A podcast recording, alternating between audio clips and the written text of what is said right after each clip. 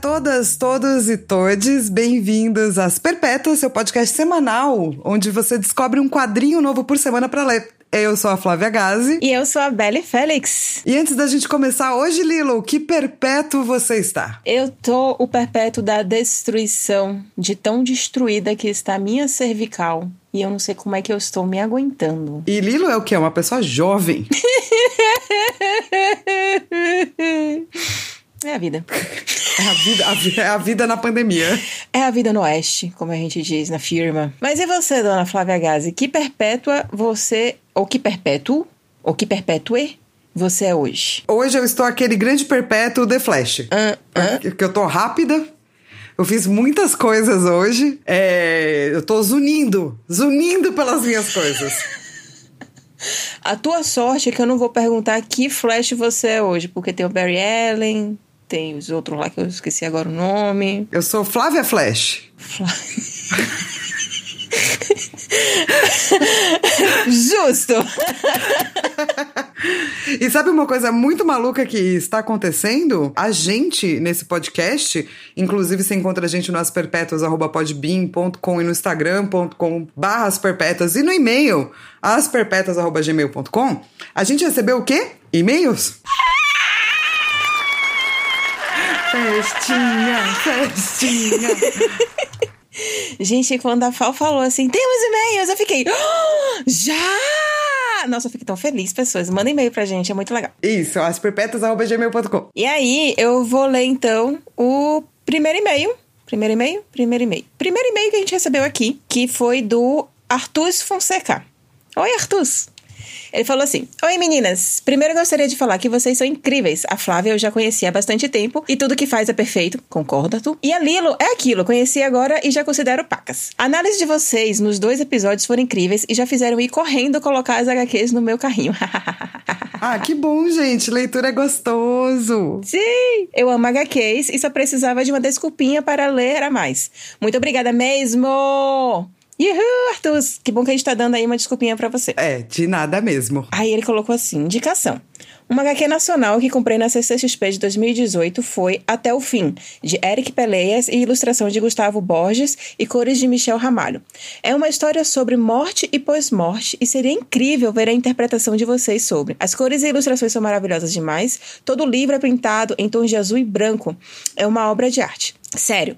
Vai ser incrível ver vocês enaltecendo essa HQ nacional, que eu sou tão apaixonado e eu real acho que vocês vão amar. E aí ele mandou uma foto da capa e ele não se despediu. Beijo, Arthur! Beijo. Olha, a gente já leu. Sim. É, eu gosto muito de Até o Fim, de verdade, assim. É, eu gosto muito das coisas que o Eric produz. Eu acho que talvez Até o Fim seja a minha favorita dele. E a gente quer falar, assim, de HQs nacionais. Inclusive, a gente já tá... A gente já decidiu nossa primeira HQ nacional. Dun, dun, dun. Mas fiquem tranquilos, que será só a primeira de muitos. Dun, dun, dun. Gostei, muito suspense. O próximo e-mail foi da Samela Hidalgo. Você conhece a Samela Hidalgo, Fal? ah, eu acho que eu já ouvi falar dessa pessoa. Hum, quem será a Samela? Samela Hidalgo é uma amiga nossa de, de um bom tempo já e eu fiquei muito feliz dela falando do nosso podcast, inclusive. E que ela mandou e-mail, que incrível. Obrigada, Samela. Achei muito fofo, tipo, abrir o e-mail e ter e-mail da Samela lá. Verdade. E aí ela falou o seguinte: Oi meninas, eu escutei o episódio primeiro sobre mundo mulher e vocês fazem essa pergunta: Por que a gente começou a usar salto e de onde veio isso? E aí eu vim aqui responder pra vocês. Não sei. Espero que eu tenha ajudado. Beijos, estou amando o podcast Samela Hidalgo. Ajudou muito, porque a gente vai começar a criar aqui uma enquete de pessoas que sabem, pessoas que não sabem, e com certeza somos a maioria. Ninguém sabe de onde veio isso. Eu, é, eu, eu ainda acho que foi do Luiz XV ou do Luiz. Não, tudo bem, mas daí os homens também usavam. Por que, que virou salto agulha só de mulher? Tipo, da... o que aconteceu? Não sei. É, então, a Samela também não. E o próximo e-mail é da Camila V. Olá, perpétuas! Vinho e queijo brie assado com mel a caminho. O pedido chegou direitinho? IFood já tá patrocinando o podcast? Como a gente alimenta nossas podcasters? Também faço parte do fandom da Wanda desde X-Men anos 2000. Já que é para falar de quadrinhos, falem da HQ Prometeia e sobre autoras brasileiras de quadrinhos, como essa moça aqui, Camila Torrano. Ela tem Travessia HQ. Beijos do mundo dos sonhos, Camis. Ah, que lindo! Primeiro, tipo, beijos pra Camila Torrano, que é uma coisa maravilhosa de pessoa. Sim. Uma pessoa incrível, assim. Quadrinista incrível, ilustradora incrível. Ela é só, tipo, tudo de bom que existe no mundo. Merece ser seguida e merece ter o trabalho dela conhecido, não só o Travessia, como também uma história que ela fez pra uma, pra uma coletânea que, se não me engano, se chama Spam, em que ela faz uma história de uma senhorinha que compra vibradores. e ganhou prêmio essa, essa história, inclusive, é maravilhosa. Porque, tipo, ela é incrível, saca? Nossa, só queria te dizer em primeira mão que a pessoa quadrinista que a gente quer falar, primeiro quadrinho nacional, topou fazer uma mini entrevista. Mentira. Sério. Tô bege. Eita! Vamos ver se a gente consegue acertar as agendas pra, pra vir aí já com. Caramba, entrevista. vai ser muito. Nossa, vai ser muito foda, gente. Vai ser muito foda. Real. Tô muito feliz. Segundamente, Camila, por favor, vinho e queijo brie, amamos. Você é a melhor Sim. pessoa. E que massa que você gosta da Wanda desde os anos 2000. Cara, aí a gente vai descobrindo novas pessoas que, que sempre gostaram de Wanda. Sim, eu acho que é, é isso, né? É, a cultura pop ela anda extensa. Então a gente pode descobrir algo que a gente gosta em um meio e descobrir o outro meio. Eu acho, na verdade, super saudável, assim, saca? É, e eu espero que mais gente comece a conhecer a Wanda dos quadrinhos por conta dos, li do- dos filmes e da série. E que depois também a Wanda dos quadrinhos, como a gente falou no nosso último podcast, também acaba alterada, né? Não, e não, Pelos, por esses outros meios, né? não só pessoas venham a descobrir, como pessoas também venham a, a falar que sempre gostaram. Porque eu acho que a gente também precisa disso, né? De pessoas que leram quadrinhos há muitos anos, desde criança, que seja, adolescente, não sei. E que nunca falaram que, tipo assim, ah, minha favorita é tal, porque não era, tipo, legal bastante que nem, sei lá, os X-Men, ou tipo, Capitão América, ou algo assim de sim. Algo assim do Tipo, gênero. O Wolverine, né? Ah, Isso. Jean Grey, pá, sim. Então, fãs de Wanda, univos! Univos, se você quer ter seu e-mail lido pela gente, manda e-mail pra gente nasperpetuas.gmail.com. Lilo, qual é o quadrinho que a gente vai indicar essa semana? Essa semana a gente vai indicar Degenerado, da Chloe Cruchaudet, com tradução da Renata Silveira, que saiu pela editora Nemo. Originalmente, essa HQ saiu em 2013, lá na França, e aqui no Brasil chegou em 2020, e é inspirada no livro La Garçonne et l'Assassin, de Fabrice Virgile e Daniel Woodman. E agora a Lilo vai ler pra vocês os prêmios que essa HQ já conseguiu em francês. Em 2013 ganhou o Prix Landerneux Bande Dessinée. E em 2014 ganhou o Fauve de... Hum, esse sempre me enrola. Fauve d'Angoulême, o Prix de Public Cultura. Esse é- Cultura. Cultura. Isso. E ganhou também o Grand Prix de la Critique de la AC, hum, ACBD. Associ... Associação muito louca. Association de Critique et Journalité de Bande. Maravilhoso. E em 2015, quem vai ler vai ser. Ah, não! Isso aqui é italiano, mas tá em francês. Nossa. Tá em gente. francês, é você que vai ler. Nossa. E em 2015 ganhou o Prix Michelus de la me meilleure bande dessinée étranger. Não faz sentido se eu tá em francês, deveria estar em italiano. Leia em italiano, vai, fala. Seria il premio Micheluzzi de la migliore. Eu não sei como é que é quadrinho em Fumetti. italiano. Fumete. É. Della migliore fumetti straniera. Então é isso, ganhou quatro prêmios: 2013, 2014, 2015. Aqui no Brasil, pode vir a concorrer no, no HQ Mix ou então qualquer outra premiação que a gente venha a ter de 2020. Nemo, vale a pena concorrer aí? E hoje vai ser, gente, tenso. Vai. Vai ser tenso. Vai. Eu, eu, eu não sabia que ia fa... eu não sabia que essa HQ ia pegar tanta fama. E pegou. Mas sobre o que é que é? Qual é a premissa, né? Voltemos ao início.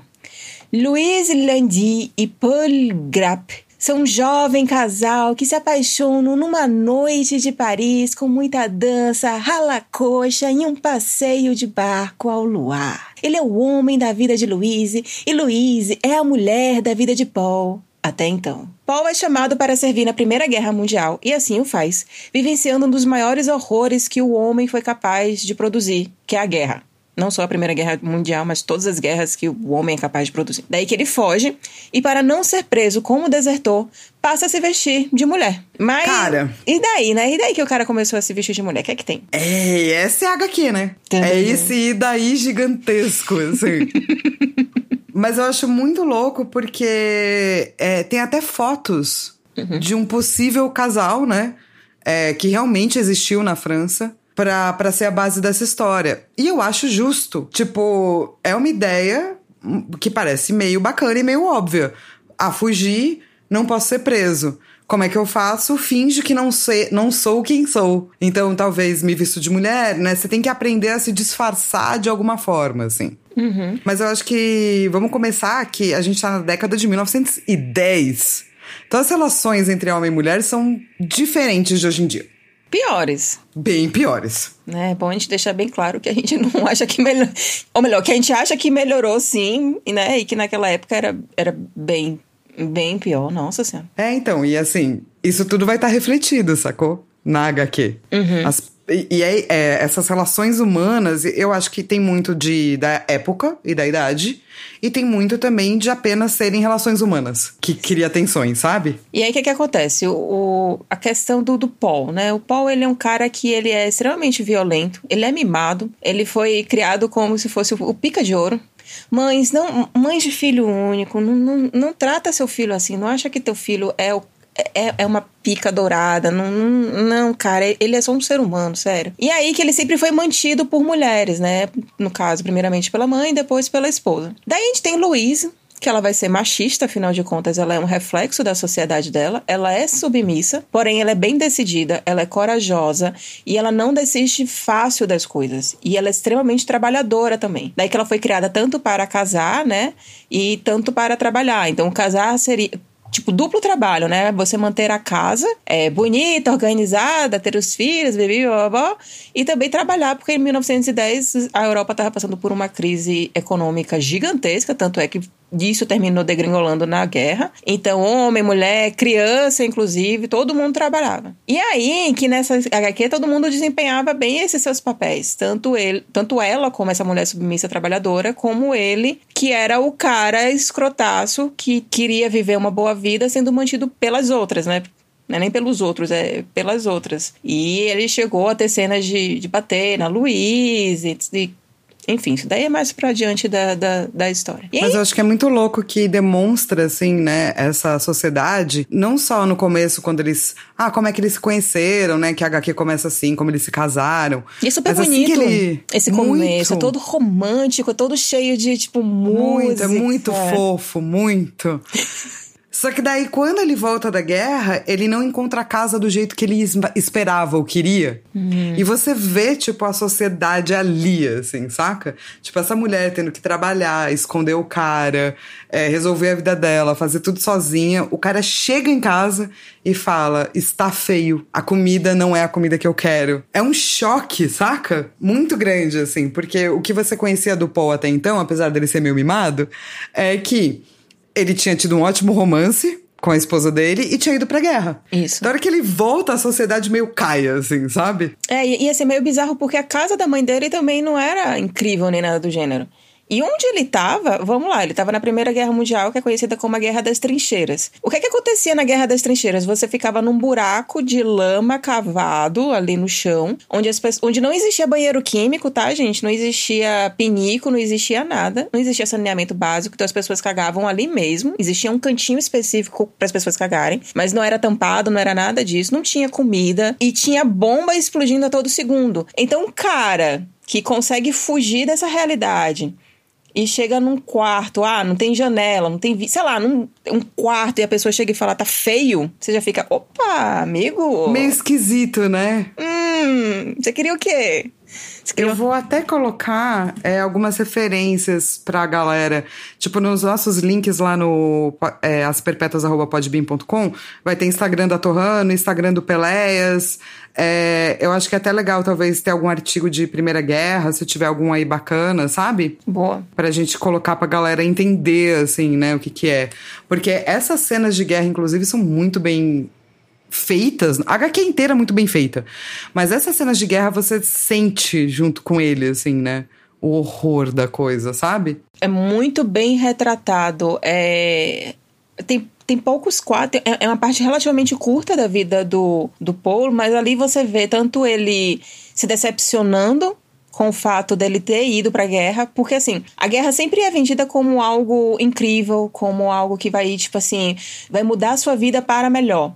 Então você, quando volta da guerra, você volta como um herói da pátria, que subjugou uma outra nação, a nação inimiga, e que você matou os, os, os malvadões, e que você é um mocinho. E quando ele chegou lá, ele viu que, tipo, não era tão legal assim ser um soldado. Ele viu que é basicamente você ser submisso e você estar em um lugar horrível 24 por 7 todos os dias. E não tem essa glória toda de macho alfa, de tipo, ah, eu sou super brabo, então vou lá e bater no, no, nos inimigos. Não, é tipo, é um lugar horrível em que tem balas voando pela tua cabeça, onde tem bombas que estão explodindo na tua mão, no teu pé, na tua perna, e que vai deformando essas pessoas que se achavam heróis. E vai e criando. Tá todo mundo com medo, né, cara? Tá todo mundo com muito medo o tempo todo. Eu fico muito pensando. Eu gosto muito de pensar nessas estruturas. É tipo o panótico do Foucault, assim. Tipo, o Michel Foucault ele escreveu esse livro Vigiar e Punir, que é sobre quando a gente tá num poder, né? Quando existe um poder que tá olhando pra gente o tempo todo escrutinando o que a gente faz, a gente internaliza esse poder. Não tem como escapar, porque isso vira interno. E eu acho que aquelas poucas páginas, elas mostram como, tipo, a guerra nunca mais vai embora. O Paul sempre vai ser um produto desse tempo que ele passou na guerra. E a esposa dele também por estar convivendo com esses demônios, esses problemas, essas sombras, essas coisas escondidas, saca? Uhum. E, e se você vê a expressão dele é, na, durante a guerra, é uma expressão que acaba sendo repetida várias vezes, eu acho, assim, sabe? No quadrinho, para talvez até ajudar a remeter, sabe? Que essa coisa não vai embora. Tipo, quando a gente passa por coisas muito extremas, assim, você nunca mais vai esquecer, né? Isso faz parte de quem você é, assim. E tem uma cena que é muito tocante, que ele tá numa trincheira com um colega dele, que ele tá tentando salvar esse colega. E esse colega também tá tentando salvar ele e uma bomba explode e, tipo, corta a cabeça dele pelo meio. Então fica só o maxilar com os dentes de baixo e o resto do corpo e, e do maxilar para cima explodiu. E essa cena é muito importante porque ela vai se repetir durante todo o quadrinho. Isso daí vai ser uma faceta do Paul que é essa faceta do, do soldado, em que ele termina então encontrando um dos para ele, né, internamente, um dos monstros dele. É, e terapia não tinha na época, né? Tava começando a nascer a psicanálise, os trecos assim. Quando foi que Freud surgiu? É tipo 1900. Quer ver? Deixa eu pegar o, a data para você certinha. Ah, nem precisa ser certinha, não. Só você falar 1900 e início dos 1900, pra mim tava bom. Não, é porque, é porque ó, ele é de 56, certo? O Freud, ele morreu em 20 e pouco, eu acho, 30 e pouco. Mas o, deixa eu pegar o primeiro livro dele. A Interpretação dos Sonhos, a primeira parte é de 1900. Caramba! Então, do tipo, Cinco Lições da Psicanálise é de 1910. Então, enquanto tudo isso está rolando, a psicanálise está surgindo. Caramba! E nessa época. Não tinha terapia, sacou? Pra isso aí, assim, direito. Ninguém sabia o que, que era isso ainda. É uma coisa nova, né? Caramba, cara. E terapia ia fazer um bem pra Paul. Nossa, pra todo mundo ali, né? E aí que tem essa questão, então, dele, dele fugir. Da, ele dá um jeito de fugir. E aí, quando ele foge. Ele se machuca, né? É, ele, ele corta fora E daí a galera fica, tipo, suspeita que ele se machucou, porque é real, é isso que ele fez mesmo. E, e daí ele realmente foge. Depois que a galera percebe e manda ele pra, pro front de novo da batalha, ele foge. E tá justo, entendeu? Se fosse eu, eu tinha feito a mesma coisa. Provavelmente teria me machucado e provavelmente teriam descoberto e provavelmente eu teria fugido. Zero julgamento dessa coisa de você trair a pátria, porque, tipo, a pátria já te traiu há muito mais tempo, filho. A partir do momento que a pátria te coloca nessa situação, meu bem, a pátria não ama você, não, tá? Dica. Fica a dica. E daí, cara, que é, é Louise, né? Louise. É a Louise que tem a boa ideia dele se vestir de mulher. Sim. Que eu falei, que gênia! E ela tem um rompante de raiva. É, porque ela tá de saco cheio com esse homem em casa, dormindo e reclamando das coisas e fedido. Porque europeu já não toma muito banho. O, o, europeu que não tá afim de tomar banho, toma menos banho ainda. Pensa nisso.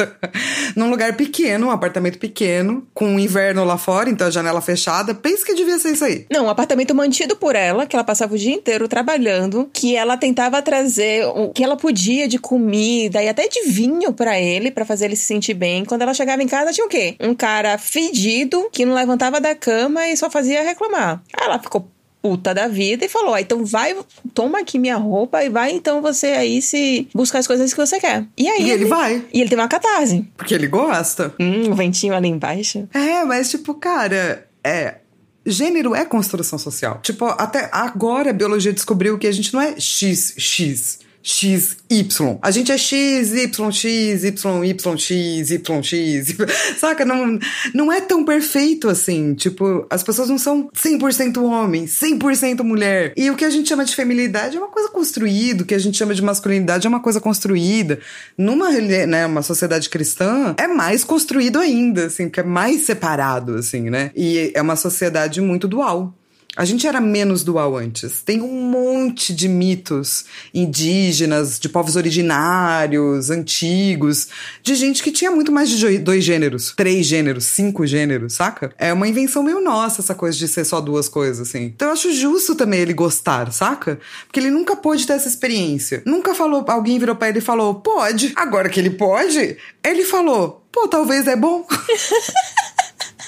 E aí, essa parte é, é a parte legal e gostosinha de ler HQ, vai. Que é quando ele começa a se descobrir mulher. Que ele tá ali curtindo super vestir as roupas de mulher, ter os cortes de cabelo, pintar a unha. E, tipo, ele se sente, tipo, gostosa e sensual. E, tipo, sabe? Ele, cara, é muito gostoso ver esse processo dele. Inclusive, o processo sexual dele também. Sim. Porque em um determinado momento, ele descobre uma suruba no meio de uma floresta. Ele não queria de início, né? Mas aí ele olha assim pro céu, olha assim pra lua e faz, por que não? E aí ele começa a, se, a descobrir outras pessoas que sentiam prazer de outras formas que não essa forma dualista que a gente tem de homem e mulher. É, ele seguiu aquela máxima be like water, my friend. A vida é fluida, a vida tá aí. Vai lá ser feliz, entendeu? Se você tem essa curiosidade, espera a pandemia acabar e depois quem tá te impedindo. Mas porque depois que a pandemia acabar, eu tenho certeza que vai ter um monte de gente experimentando um monte de coisa. Será, cara? Será? Será? Então, você colocou um negócio no roteiro aqui. É, o que que ele é, né? Se ele é gênero fluido, Isso. se ele é trans. Eu não sei. Uhum. Sacou? Eu não sei. Porque quando ele volta pra vida dele sem Suzane, que é o alter ego, né? Feminino, essa parcela feminina que desabrochou, ele começa a usar esse nome, ele fica a Suzane fica chamando por ele. Uhum. E daí não dá para saber se fica chamando por ele porque ele é um gênero fluido, se fica chamando por ele porque ele é trans. Então, por que, que eu fiquei na dúvida de se ele dele ser trans ou não? E aí a gente já vai dar um grande pulo, né, na história, que obviamente vai ter a segunda, é, é, é tipo, segundo ápice da história. O primeiro ápice seria quando ele se transforma em mulher, segundo ápice seria quando ele não precisa mais ser mulher, porque enfim, uma hora guerras acabam, né? Depois que ela destrói bastante a humanidade, as guerras geralmente acabam. Também quando acaba dinheiro, né? Para de dar lucro. E aí ele então não, não é mais um cara que pode ser deser, desertado. É, desertor. Ele não é mais um desertor, ele ganha um perdão. Isso. Então ele não precisa mais da Suzane, então ele pode voltar a ser Paul, ele pode ser voltar aquele ser aquele macho escroto que ele sempre foi. Ó, oh, que horrível. Oh, que tá certo ele em querer ser Suzane. Porque ele gosta de ser Suzane. Muito, ele gosta muito.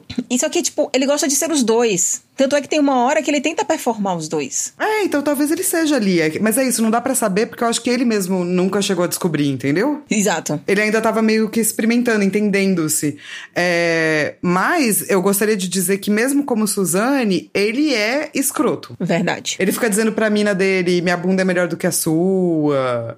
Tipo, ele é muito competitivo com a esposa. Não entende, entendeu? Tipo, não precisa, cara. Tá linda aí você, tá linda a outra também, sabe? É isso, o fato dele começar a se portar como uma mulher não faz com que ele se veja como uma mulher na sociedade. Então ele ainda se vê como uma pessoa cheia de poderes e cheia de quereres e que simplesmente quer alguma coisa, vai ter aquela coisa. E mesmo quando ele decide fazer algo legal, tipo cortar o cabelo da Louise. Que estranho. Ele faz de um jeito escroto, saca? É. É do tipo, ai, seu cabelo é uma merda, você tá parecendo uma merda, deixa eu te deixar pelo menos um pouco melhor, porque você é uma merda. E, e foi ali que eu fiquei muito em dúvida sobre o que que ele é. Do tipo, eu acho que existe um... essa coisa muito ruim que vive dentro dele, que nunca foi tratada e que aparece em todas as, né? Aparece na sua faceta feminina, na sua faceta masculina, essa coisa só aparece. E eu não sei, porque ele é uma mulher muito mais machista do que a Louise. Esse silêncio é porque eu tô parando pra pensar, gente. É, você tá tentando analisar. Tipo, a Louise é mais travada do que ele, sexualmente falando. É, ela só vai pra mata quando ele fala, porque é marido, né? Levando ela lá, e daí ela vai. Mas ela gosta, ela se diverte, ela aprende a se divertir sem ele. Mas ele, toda a fala que ela tem com relação. A partir de um certo momento da HQ, ele só trata ela mal. Não importa o que, que ele está vestindo e o que, que ele tá performando naquele dia, sabe? Se é feminino, é um feminino cruel. Se é masculino, é um masculino cruel. E ele faz isso rebaixando ela por ela ser mulher. É isso que é Eu engraçado. acho muito louco, assim, é muito louco, não faz sentido, saca? Não faz e faz ao mesmo tempo, porque. Não, é uma coisa humana, né? Não, é tipo, o fato de você se vestir como mulher e de você parecer na sociedade que você é mulher não necessariamente te torna mulher. São outras coisas que vão te tornar mulher. Inclusive você querer ser e se colocar de fato como uma mulher. Porque, inclusive, você vai entender as dores e as desgraças que é ser uma mulher numa sociedade machista. Apesar dele gostar e ter prazer e se sentir, tipo, gostosa e tudo mais, ele não se entendia como mulher. 100%, assim, né? Mas nunca, a gente nunca vai saber se isso é porque ele é um cara machista e daí ele tem medo, ou se é porque ele se sente ambos. Não dá pra saber, cara. Eu fiquei com muitas dúvidas quando eu acabei, assim, e eu achei que tudo bem. Tudo Sim. bem eu ter essas dúvidas, sabe? O que eu- é isso que eu acho legal da, dessa HQ é porque ela, tipo, ela não quer trazer respostas. Ela vai te apresentar esse cenário e vai falar: olha, essa, essa discussão aqui, meu amigo, existe já tem uma- um século. Você tá achando que esse negócio é novo, mas não é não. Não, e ele te apresenta. A HQ apresenta um cenário complexo. Não é assim do tipo, o Paul é do mal porque ele vira Suzane. Não. Paul é muito escroto. Como Suzane, ele é muito melhor. Mas ainda é escroto. É, nada é do tipo, não dá pra apontar o dedo. Acho que essa é a parte que eu gosto mais. Que ele não vai tratar nem orientação e nem gênero como algo simples. Essa é uma parte que eu gostaria muito de explicar. É, para quem não. Mas tem seu vídeo também, né? É isso. É, eu já fiz um vídeo. Explica rapidamente e depois a gente bota seu link. Sim. É, eu fiz um vídeo sobre, sobre Degenerado anteriormente, porque, tipo, eu achei surreal quão bom é essa HQ. E aí existe um troço que eu queria saber qual é o nome. Qual é o nome de todas essas cate- categorizações? É o que você colocou aqui. Não, botei um troço que quero saber o nome. Mas como assim? Tipo, identidade de gênero, orientação sexual, sexo biológico e expressão de gênero tem um nome? Coisas de sexualidade louca. Tá bom, coisas de sexualidade louca.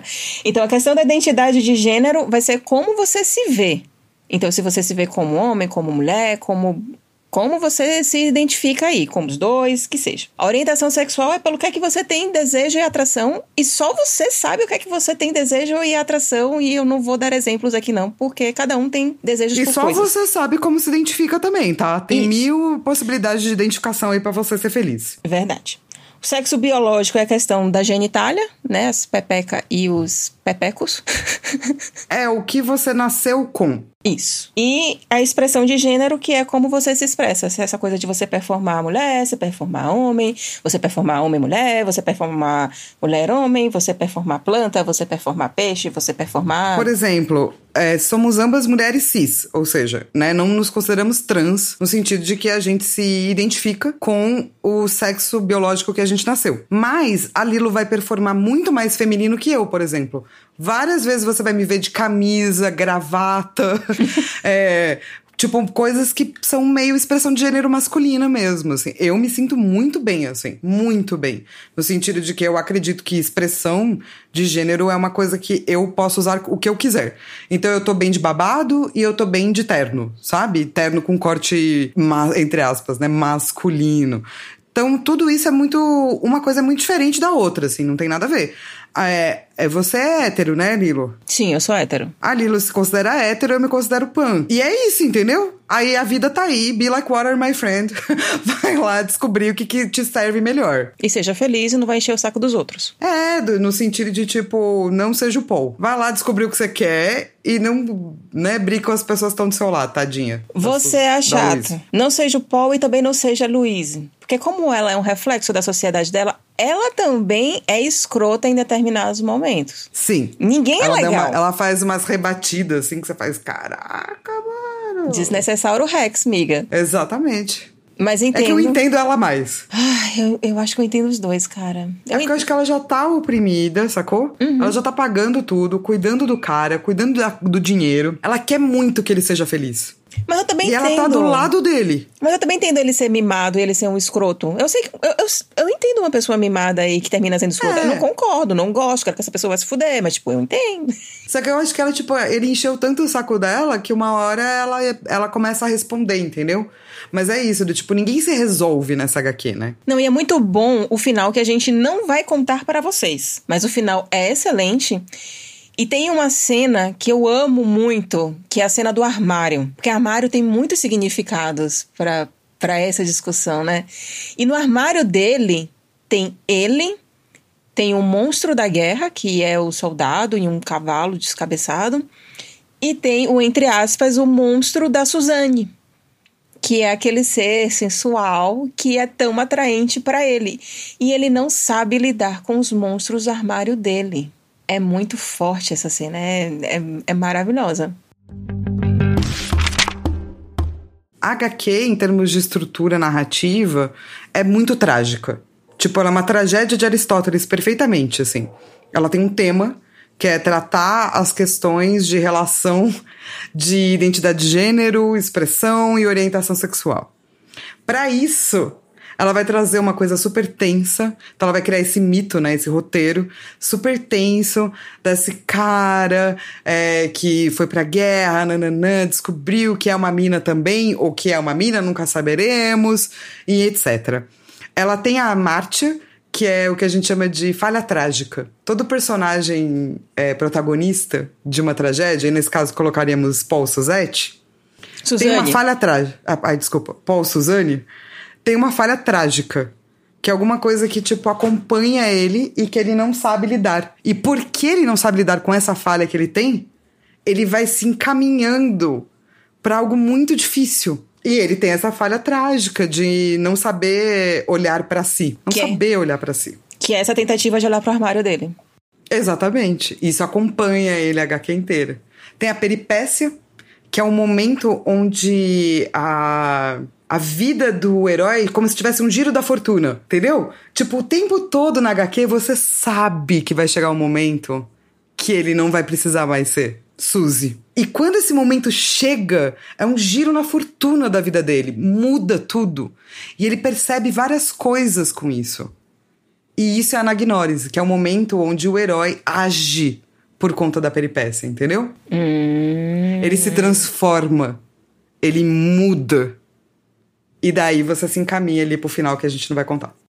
Nossa, eu, eu não fiquei esperando pelo momento em que ele não precisaria mais ser Suzane. Você não ficou? Eu tava do tipo, vai chegar. Vai chegar esse momento, porque essa HQ tá me contando todas essas coisas.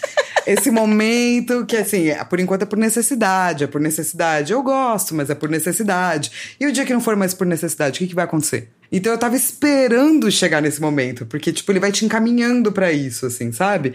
No começo é a guerra, ah, o que acontece com os desertores, ah, como faremos com isso, ah, mas você ainda tem que tomar cuidado que há o risco, ah, mas você está fazendo isso, mas ainda há o risco. Tem sempre o risco. Eu falei, uma hora não vai ter esse risco aí, entendeu? Ah, eu fiquei pensando, cara, muito na questão de, tipo assim, talvez alguém só simplesmente desco- descobrisse. Sabe? Eu, ah, eu não. sei. Eu não fiquei. Eles falaram tanto, mas tanto. Mas é isso, assim, o risco tava lá, entendeu? Aham. Ou ele ia parar de ser um desertor, ou ele ia ser descoberto. Uhum. Mas, mas é isso, do tipo, algo ia acontecer onde ele ia ter que olhar pra ela, sabe? É isso. Essas coisas internas. Eu, eu, Eu imaginava que algo ia acontecer, mas eu não fiquei imaginando muito o que é que poderia acontecer. Eu não fiquei imanginando tanto, tipo, você não vai precisar mais ser Suzane. Não, eu, eu, eu, eu vou muito de cabeça assim aberta. Eu não fui tão. É que eu estudo estrutura, narrativa.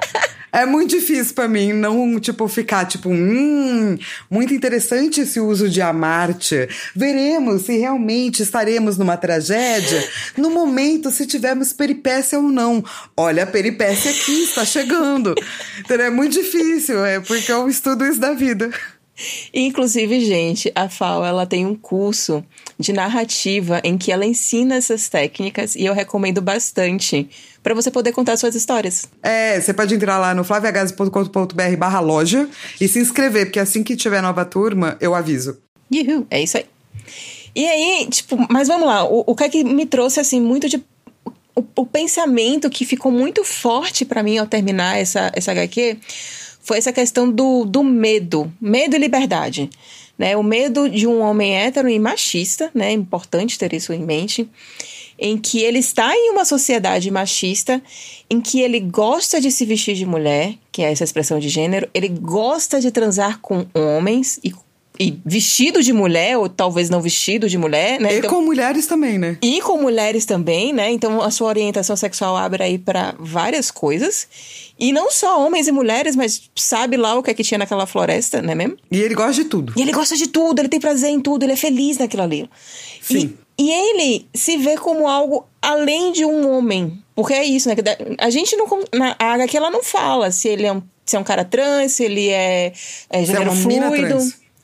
E é, isso, se ele é uma mina trans, se ele é um gênero fluido, não fala. Então, tipo, se a HQ já não tá falando, imagina ele também saber, em 1910, qual era a identidade de gênero dele. Que pra, na cabeça é. dele provavelmente deveria ser homem. Eu tô chamando o Paul de ele o tempo todo porque eu acho que, apesar de tudo isso que ele viveu, ele mesmo não sabia, não conseguiu assumir ainda, né? O lance da cena do armário, sabe? Ainda era um problema e tal. Então, eu acho que não dá para entender. E é legal que não dê pra entender. Eu gosto. Eu gosto, eu gosto. Porque faz parte do processo. É, pra, pra mim, o, o pensamento, assim, o que eu fiquei pensando muito sobre foi como existe um massacre muito grande das nossas identidades dentro da sociedade que a gente vive. Ela é muito limitadora de quem a gente deveria ser, quem a gente pode ser, como a gente deve se comportar. E isso cria vários problemas, né? Tá aí terapia provando, né? Que realmente cria vários problemas. Mas eu acho que quanto mais você. Se você tenta sair disso sem olhar para dentro de verdade, nunca vai ser suficiente. Tipo, precisa de um momento que você abre seu armário, saca? Para olhar dentro de você mesmo, assim. E isso é muito difícil de fazer. Você tem que abrir mão dos seus controles, você tem que sentir medo, tudo ao mesmo tempo, uma puta zona. E eu não, e eu acho que a sociedade não nos dá tempo de fazer isso também, sabe? Porque o trabalho, o dinheiro, o dia a dia, o, né, essas demandas, demandas, demandas externas, a gente não é muito ensinado a olhar para dentro, saca? Mas você culpa então o tempo? Eu culpo a sociedade. Ah, tá. Sabe? É quando você falou sociedade não dá o tempo, eu fiquei, hum, fala-me mais sobre tempo. É, mas, mas tem essa temporalidade interna, não tem? De você entender as coisas? E se você não tem tempo de fazer isso, você fica doente. Seu corpo meio fala: foda-se, chega, vai olhar pra esses bagulho aqui. Então, eu acho que essa pressão constante que a gente tem societária de ser uma coisa só, de viver uma vida só, de estar tá sempre apontado pra produtividade, pro trabalho, pra dinheiro, é, faz a gente muito triste, né, cara? Muito triste, assim. E essa é a questão também da liberdade. Porque quando Paul ele deixou de ser livre porque ele fugiu do exército, ele ganhou a liberdade de ser uma mulher, de ser uma outra coisa. Porém, quando ele ganhou a liberdade de ser o Paul, porque a guerra tinha acabado, ele perdeu a liberdade de ser o que ele queria. Que nem ele sabe o que, é que ele queria, mas enfim, ele perdeu. De descobrir, né? De descobrir, pelo menos. Exato, pelo menos de descobrir. Então, essa dicotomia aí de o que é uma liberdade real, o que é uma liberdade aparente, também é também é trazido pela obra, vai. E são esses fatores, cara, que me fez amar muito essa HQ. Eu acho ela uma HQ muito boa. eu acho que a gente precisa sim lembrar de ler coisas que são às vezes fora do nosso elemento ou que vão olhar para a sociedade de um jeito num viés não tão bonitinho, saca? Como a assim? tragédia, tipo, o papel da tragédia grega é purgar sentimentos, é a catarse, saca? Você precisa às vezes olhar para coisas que são muito difíceis e isso vai fazer bem para você. Porque a gente, como ser humano, se espelha nos outros, nas vivências dos outros, nas situações que a gente vê, não só nas situações que a gente vive. Então eu acho que ela tem um papel muito fundamental, assim, de trazer um recorte da sociedade, sabe? Corói. Sim. Gostou? Achou chique? Achei, achei chique. Nossa, que fancy. I'm so fancy. I'm so fancy. Gotta let you know. é, e daí a gente vai falar da arte. É isso. Eu vou falar da parte narrativa da arte, porque existe. Ou se existe. Ou se existe. E assim, essa coisa. O HQ é toda em preto e branco. E vermelho. Tem um pouco de azul, mas só muito no começo, só na bandeira da França, só nos uniformes dos soldados. Depois ela fica prioritariamente preto, branco e vermelho. Tem azul também na, na cena da, da floresta. E tem o verdinho também na cena do, do tribunal, gente. Tem um tribunal. É, tem um tribunal. É, então, é- esse, essa trazer um pouco de cor, assim, é pra você prestar atenção e tem um porquê. E daí eu achei, como não, a gente não vai falar do, de, de né, finais e extras, eu achei importante trazer a questão do vermelho. Por quê? Porque a gente tá falando de uma sociedade ocidental que vai tratar muito sobre culpa, Ocidental? medo, Europeia. ocidental, europeia, cristã. Então tem muito sobre a culpa, tem muito sobre o, o sangue ser visto como algo ruim. O sangue é visto como algo ruim na nossa sociedade não apenas pelo sangue da guerra, por exemplo, que a gente vai ver no quadrinho e tal, mas pela questão da mulher, da- do sistema reprodutor, é, do, do sexo biológico feminino. Esse sangue que tá tanto no nascimento da criança quanto no sangue menstrual, né, Pra quem menstrua e pá, é uma pena que foi dada por Deus pra Eva, depois que ela comete o pecado original. Então existe uma associação muito grande com a mulher e a culpa. E tem muitas obras que vão tratar disso. É tipo, sangue igual a feminino igual a ruim. Tanto que você vai pegar no começo, é a Louise que aparece mais de vermelho. E depois vai ser a Suzy, sacou? Hum. Eu acho que carrega tudo isso. A culpa, o medo, a, a culpa cristã, tu- tudo isso.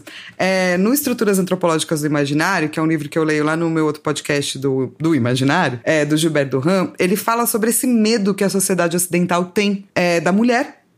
E ele fala assim, ó. Chega-se assim a uma feminização do pecado original que vem convergir com a misoginia, que é a constelação de águas escuras e do sangue que deixava se transparecer. A mulher de impura, que era pelo sangue menstrual, torna-se responsável pelo pecado original. Então eu acho que o lance de ter tanto vermelho é para mostrar que o desejo é o que liberta, é o mesmo desejo que oprime. São as mesmas culpas, é o mesmo medo, é, é, são at- atitudes que Paul Suzy tem, são atitudes que Louise tem, entende? De olhar para o feminino como uma coisa que é pecaminosa, ruim, feia, que deveria ser expurgada, saca? Então eu gosto, acho, me chama muita atenção esse vermelho, tipo, ao longo da narrativa, especialmente porque ele vai mudando de lugar. Quando você falou de. Quando você colocou isso aqui no roteiro, eu me lembrei novamente de O Curtiço. Que a gente falou na, no primeiro episódio de Mundo Mulher. Que quando. Se eu não me engano, o nome da personagem principal era Pombinha. Que ela era tipo a virgem sagrada que tinha nesse curtiço, né? Loira, tal, branquinha, nanana. E ela se torna pecaminosa quando vem a primeira regra dela, que é, a primeira isso. menstruação. Inclusive, o lago de sangue tá muito aqui. Esses filmes que tem lago de sangue, às vezes, tipo, uma menina menstrua num lago e daí o lago inteiro fica vermelho. Carai! Ah, esse lago foi contaminado pelo pecado dessa menina. É, isso também vem dessa culpa, dessa coisa da gente, dessa misoginia mesmo, que a gente tem com relação ao sangue por conta da, da questão de Adão e Eva e tal. Eu vou também deixar lá nos links um vídeo que eu fiz sobre o conto da Aya. Boa. Que eu falo sobre o, esse vermelho, que eu acho que é um vermelho muito próximo. De fato. Vermelho vivo, assim, né? Vermelho é, sangue. Vermelho, é, exatamente, vermelho sangue. E aí, a parte da arte, eu falo a parte um pouco mais técnica, apesar de não ser tão técnica, mas também não mais tão narrativa quanto a da FAO. Que é a questão de, de, ter esse traço delicado, né? As linhas são finas, que não só tem uma leveza em movimento, como também tem música.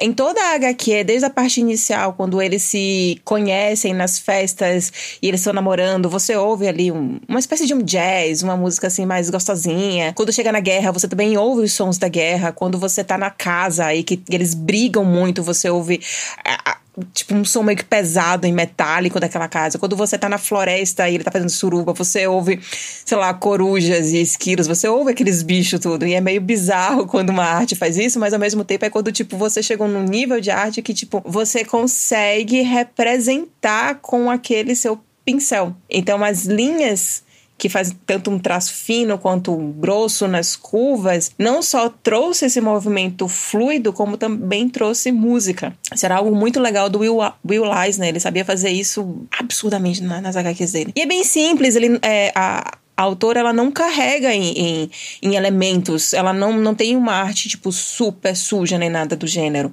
Ela tem, as, tem a arte bem definida ali, com poucos traços, com muitas expressões, e ela também não precisa definir os quadros fechados, sabe? Aquele quadro assim, uma página divididinha e bonitinha, né?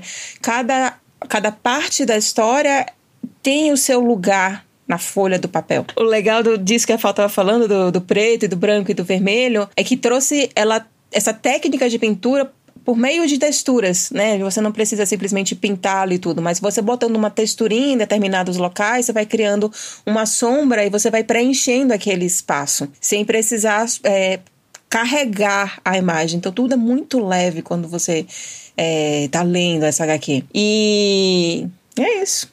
É muito, é muito gostoso, é muito. Velho, é, é uma história pesada, com uma arte tão tão fina, tão delicada, tão fluida, que, você, que combina. Sim, a arte é muito delicada mesmo, né? É, é, é algo. É a algo. gente não tem coisas que a gente achou estranha, né? Tipo, tudo é estranho porque é pesado, mas não tem algo que você faz, nossa, meio esquisito isso aí, né? Não, não tem, mas eu botei porque vai que tinha alguma coisa estranha. Eu também não achei nada é. estranho, não. Não, mas é bom que é tipo um momento que a gente faz, né? Coisas que achamos estranhas. Mas, assim, a HQ é um pouco estranha. No sentido de debater coisas que talvez outras né, pessoas não queiram debater. Mas isso a gente vê como positivo, né? Sim, porque é um tipo de HQ que quando você termina você quer conversar com alguém. Eu gosto de HQs que propiciam conversas. E como que você definiria degenerado em um tweet, Lilo? Como dói não poder ser quem você ama ser. Você é muito mais bonitinha, né? Eu fui pra um lugar muito mais horrível, assim. eu notei. eu fiz corói. eu definiria como hum. vivência do inferno como desejo, como culpa, como dor. Por que inferno, cara? Porque ele nunca saiu da guerra, cara. E daí, consequentemente, a mina dele também não, saca? Tipo, Poços é, vive nisso. E daí o desejo vem por conta disso, a culpa vem por conta disso e a dor vem por conta disso. Ele nunca conseguiu elaborar, assim. Então, para mim, é um inferno. Ele continua vivendo aquele inferno, saca? Carai. Falei, você foi fofa e eu fui tipo, Aqui, ó. Essa merda aqui. e qual é a sua nota, então, Fal? A minha nota para essa HQ é vermelho. Vermelho no curral. Vermelho. Não, cantei tudo errado, Sam, ela vai me bater aqui, mas tudo bem. Mas a gente tá dançando, é isso que importa. Isso. Qual a nota você dá pra Degenerado? Não, mas peraí, por que, que você tá dando vermelho? Com ah, base no, no, roteiro, na arte, por que vermelho? Vermelho porque vermelho é a cor da paixão. Aquelas que pega, tipo, todo argumento que ela fez bonito e destrói, quer ver, ó? Vermelho é a cor da paixão do ódio. Entendeu? Quando uhum. você tá de ódio, você tá o quê? Vermelho. No Divertidamente, o ódio era o quê? Vermelho. Mas também a cor do amor, do amor, né? Porque quando você tá feliz, você dá o quê? Coração, que é o quê? Vermelho. Quando você quer cortejar alguém, você dá rosa, o quê? Vermelho. Então é isso, é vermelho. Justo. A minha nota, cara, vai ser Cabeça de cavalo. Boa, é uma boa nota. Cabeça de cavalo, quando tá no cavalo, é foda, é lindo. Aquela crina. O cavalo é um bicho que dá vontade de abraçar, né? Porque o cavalo... Majestoso. Majestoso, Majestoso. demais, meu Deus. Mas quando a cabeça do cavalo não tá no cavalo, é algo aterrorizante. É verdade. E até o cavalo sem cabeça também é aterrorizante. Nossa senhora, ainda mais quando sai fogo. Isso. que é o quê? Vermelho, entendeu? O fogo. Estamos aqui combinando as notas novamente. A gente promete que a gente não combina antes. Total. Inclusive, tá- no nosso roteiro tá escrito nota, dois pontos, e não tem nada escrito. Exato. Que é pra gente não se dar spoiler. Né? Não pode... Mas mesmo assim combinamos. Sempre. Muito bom. Então, minha gente, esse foi mais um Perpétuas. Esperamos que você tenha gostado. Não esquece de assinar a gente tanto no Spotify quanto também em qualquer agregador que você esteja usando. Também de dar nota quando a gente surgir no Apple Podcast, em que em algum momento a gente vai surgir no Apple Em Podcast. algum momento chega lá, cara. É importante também você dar a nota pra gente, né? Porque isso ajuda que a gente apareça nos buscadores. E também espalhe a palavra das perpétuas. A gente precisa muito que vocês postem, que vocês mostrem pros seus amigos que conhecem HQs, que não conhecem HQs, porque a gente sempre vai trazer uma discussão aí que vai fazer você se sentir bem, mal. Não É, sei. depende do dia. Todos os links que a gente comentou estão lá nos perpétuas, arroba, asperpétuas, arroba podbean.com e a gente tem o e-mail asperpétuas, arroba gmail.com que você pode conversar com a gente. Semana que vem a gente volta com algo mais leve. A gente pode alternar. Leve. Ou não, a gente pode fazer uma semana só sem porrada. É. Não, gente, a gente vai ficar alternando, inclusive, A pela nossa nossa, saúde mental. É, saúde mental. E até semana que vem. Ihu! Eu adoro que esse é nosso final, cara. Eu amo muito.